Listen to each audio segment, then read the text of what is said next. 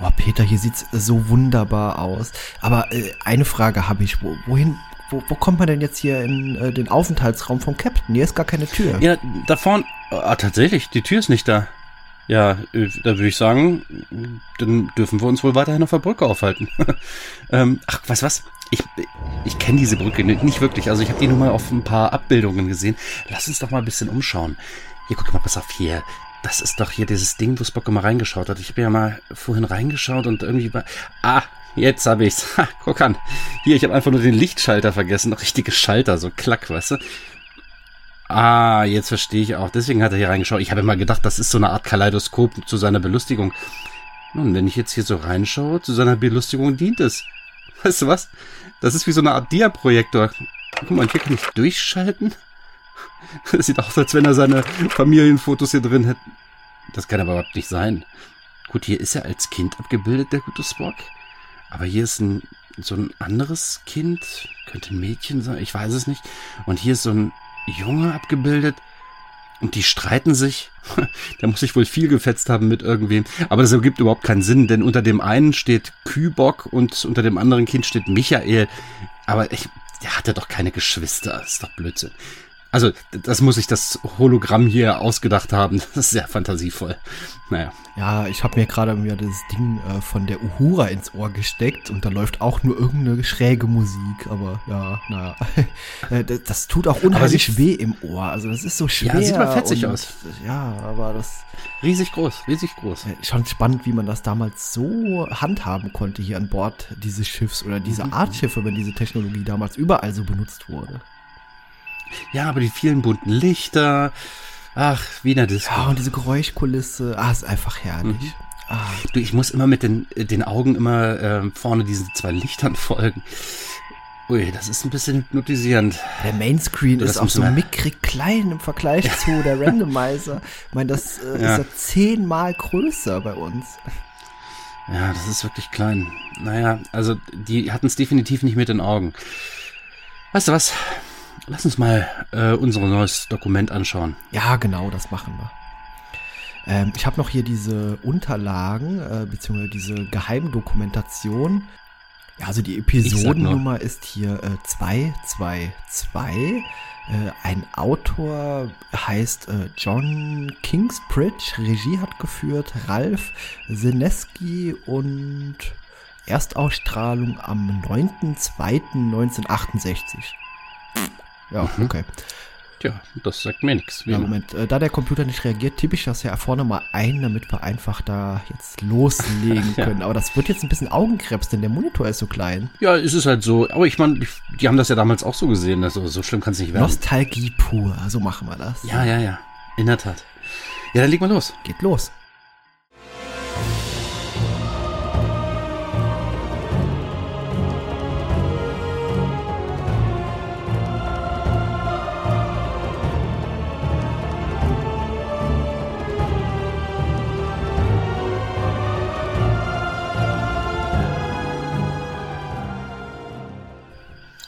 Ja, das ist ja nach dem letzten Dokument, was Sie gesehen hatten, ja dann wirklich äh, meilenweiter Unterschied. Diesmal konnten wir ja ein bisschen Inhalt erfahren.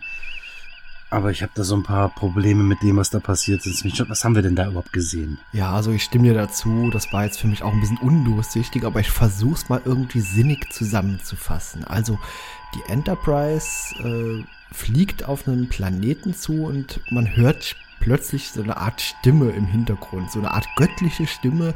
Äh, hört man die eigentlich wirklich über die Lautsprecher oder passiert das nur in deren Köpfen? Das habe ich auch noch nicht so ganz verstanden. Also das müssen Lautsprecher gewesen sein und die müssen an der Decke hängen, denn da haben die auch alle hingeschaut.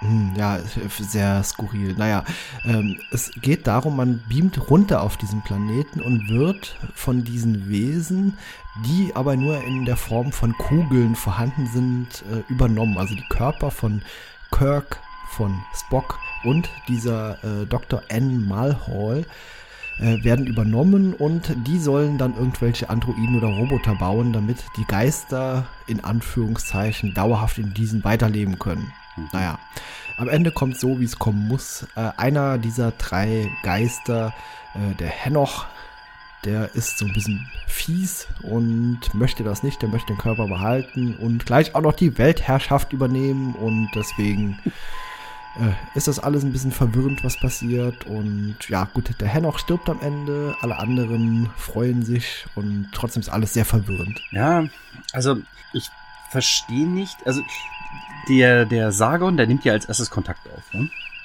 Und der kann telepathisch mit anderen sprechen, die halt im Orbit oder äh, auf dem Planeten sind. Aber ansonsten hat er keine weiteren Kräfte. Ne?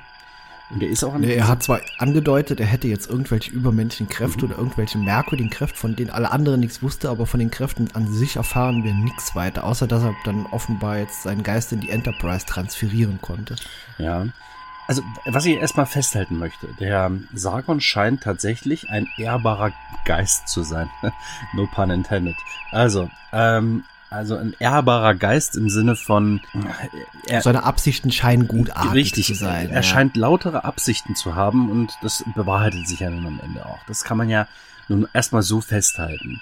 Ähm, und diese Spezies, wie auch immer sie waren, also welche, welche Ausprägung, welche körperlichen Ausprägungen die auch früher immer hatten, die haben schlimme Dinge erfahren, wenn auch getan, ähm, und haben dann, vielleicht nach dieser Panspermie-Theorie, ähm, ihre, ja, Gene, würde ich jetzt sagen, äh, oder Erbgut oder wie auch immer, in die Welt hinausgetragen, dass es Früchte tragen kann, damit sich anderes Leben entwickeln kann, um sich wiederum selbst zu, naja, befreien oder eine weitere Chance zu geben, weiterzuleben.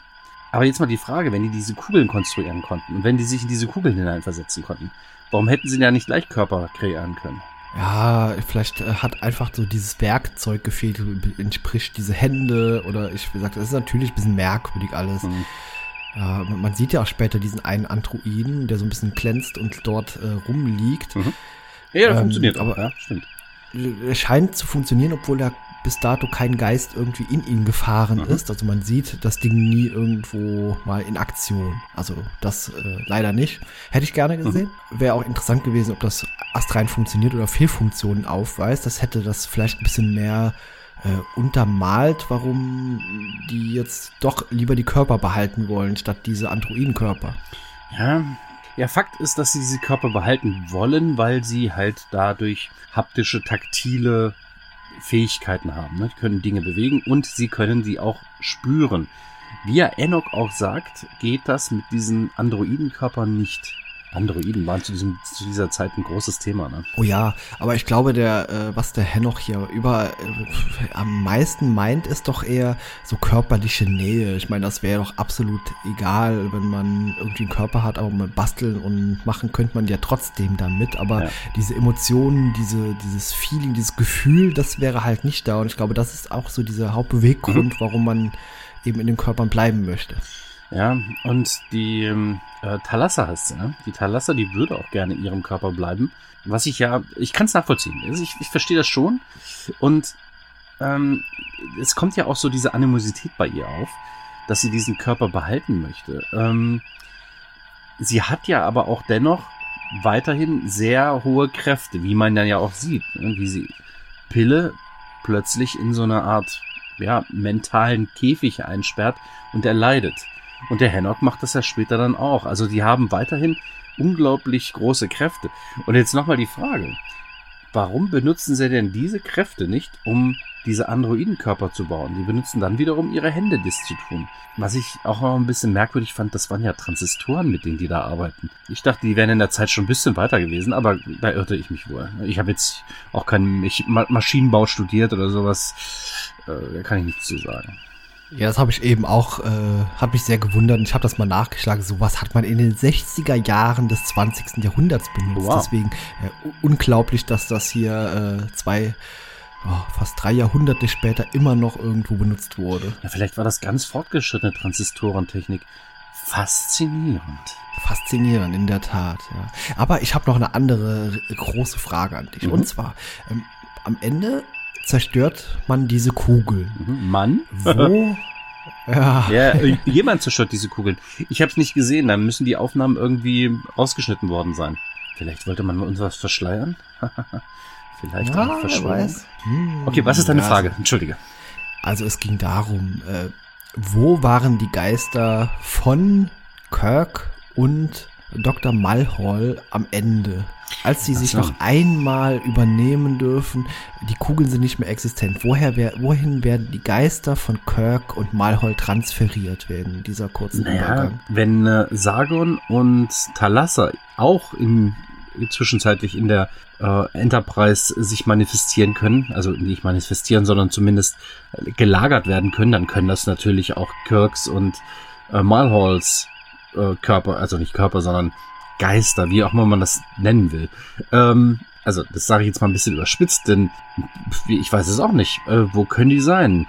Ähm, naja, Fakt ist ja aber, dass der Sargon sich im Raumschiff manifestiert, also im, in der Materie des Schiffes, sagt er ja selber. Was ist denn, wenn die, wenn die Enterprise jetzt wegfliegt? Manifestieren sie sich dann unten in dem Planeten oder müssen die erstmal mal runterbeamen und dann manifestieren die sich in dem Planeten. Also das muss ja scheinbar Materie sein, wo die sich manifestieren. Das ist keine körperlose, das ist kein körperloser Geist, sondern das ist ein materieloser, aber an Materie gebundener Geist. Das heißt, die können von Materie zu Materie wandeln. So hätte ich es jetzt verstanden. Aber ich kenne diese Spezies auch nicht, deswegen kann ich dazu gar nichts sagen. Ich meine, wir haben ja auch nicht festgestellt, welche, welche Spezies das sein kann. Und auch hat man uns den Planeten nicht genannt. Insofern können wir das jetzt auch nicht mal mehr recherchieren. Und äh, verwirrend war auch noch, wie es äh, Spocks Geist beziehungsweise Spock geschafft hat, später in den Körper von Chapel einzukehren. Also äh, hat Spock jetzt auch diese Fähigkeit gehabt, seinen Geist frei zu lenken dort oder zu manövrieren ja, in verschiedene Körper? Hast du das etwa nicht? Tja. Ja, guter Witz. Es ja, wird, nee, es wird ja. immer ein Geheimnis bleiben behaupte ich jetzt es mal. Es wird definitiv immer ein Geheimnis bleiben, ja. Aber gut, ja, ich habe ja schon mal kurz gesagt, dieser Henoch, Henoch, wie auch immer er genau ausgesprochen wird, äh, der stirbt am Ende, weil er selbst aus Spocks Körper flüchtet und offenbar nicht die Fähigkeit hat, sich irgendwo in der Materie abzusetzen. Ja, aber er weiß doch auch alles. Deswegen müsste er doch auch wissen, dass diese Kugeln nicht mehr existieren.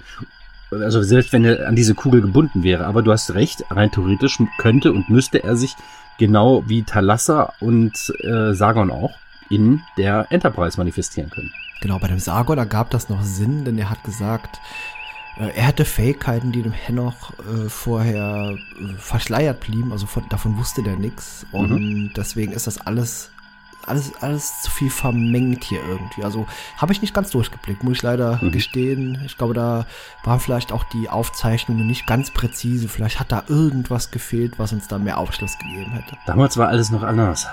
Also die, die Befehlsketten wie man mit auf der Brücke miteinander arbeitete. Ähm, äh, was übrigens mir aufgefallen ist, ist, dass Spock ja doch nicht in sein Kaleidoskop bzw. Diarahmen schaute. Er schien da tatsächlich Wissenschaft drin zu sehen, ne? als er da in seinen in sein äh, wirklich nicht wirklich gut ergonomisch geformtes Gerät geschaut hatte. Also er musste ja immer die ganze Zeit mit krummem Rücken da stehen. Also wenn, wenn man permanent da reinschauen musste, da kriegst du echt Rückenschmerzen. Ähm, vielleicht ist äh, so Vulkanier auch anders gebaut und äh, das, das ist eine reine Vulkanier-Station. Fakt ist aber. Ja, gut möglich. Ja, Fakt ja. ist aber, dass, dass das Ding scheinbar funktionierte, denn er las ja die Werte des Planeten ab. Das heißt, unser Hologramm hier auf der Brücke, ne, das ist einfach nur falsch. Ich weiß auch nicht, ja. wo es diese Bilder her hat. Ja, spannend. Aber äh, andere verwirrende Frage, da guckt in dieses Ding rein, hätte man nicht auch einfach einen Monitor dahin machen können? Nee, dann wäre es nicht so ikonisch, glaube ich. Hm, ja, kann sein. Ja, wir haben auch von Uhura dieses Ding im Ohr gesehen. Ja, richtig. Das ich kurz vorhin ausprobiert habe. Da ist aber offenbar keine Musik drin gelaufen. Echt? Ja, bei ihr. Oh, wie langweilig. Ja. Was hat sie denn die ganze Zeit gehört? Ich meine, ich glaube, irgendwelche Frequenzen, Funksprüche oder Ach, irgendwas. Sie hat ja auch einen Funkspruch abgesetzt, der mehrere Wochen unterwegs sein soll bis zur äh, Sternenflotte. hm, naja. Ach, das ist so alt. Das ist es in der Tat. Naja.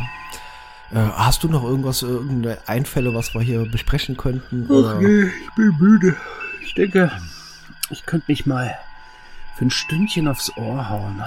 Oh, das ist eine tolle Idee. Ja, so langsam. Also der kalte Earl Grey hat mir jetzt auch nicht so den Aufschwung gegeben, wie ich es mir erhofft hatte.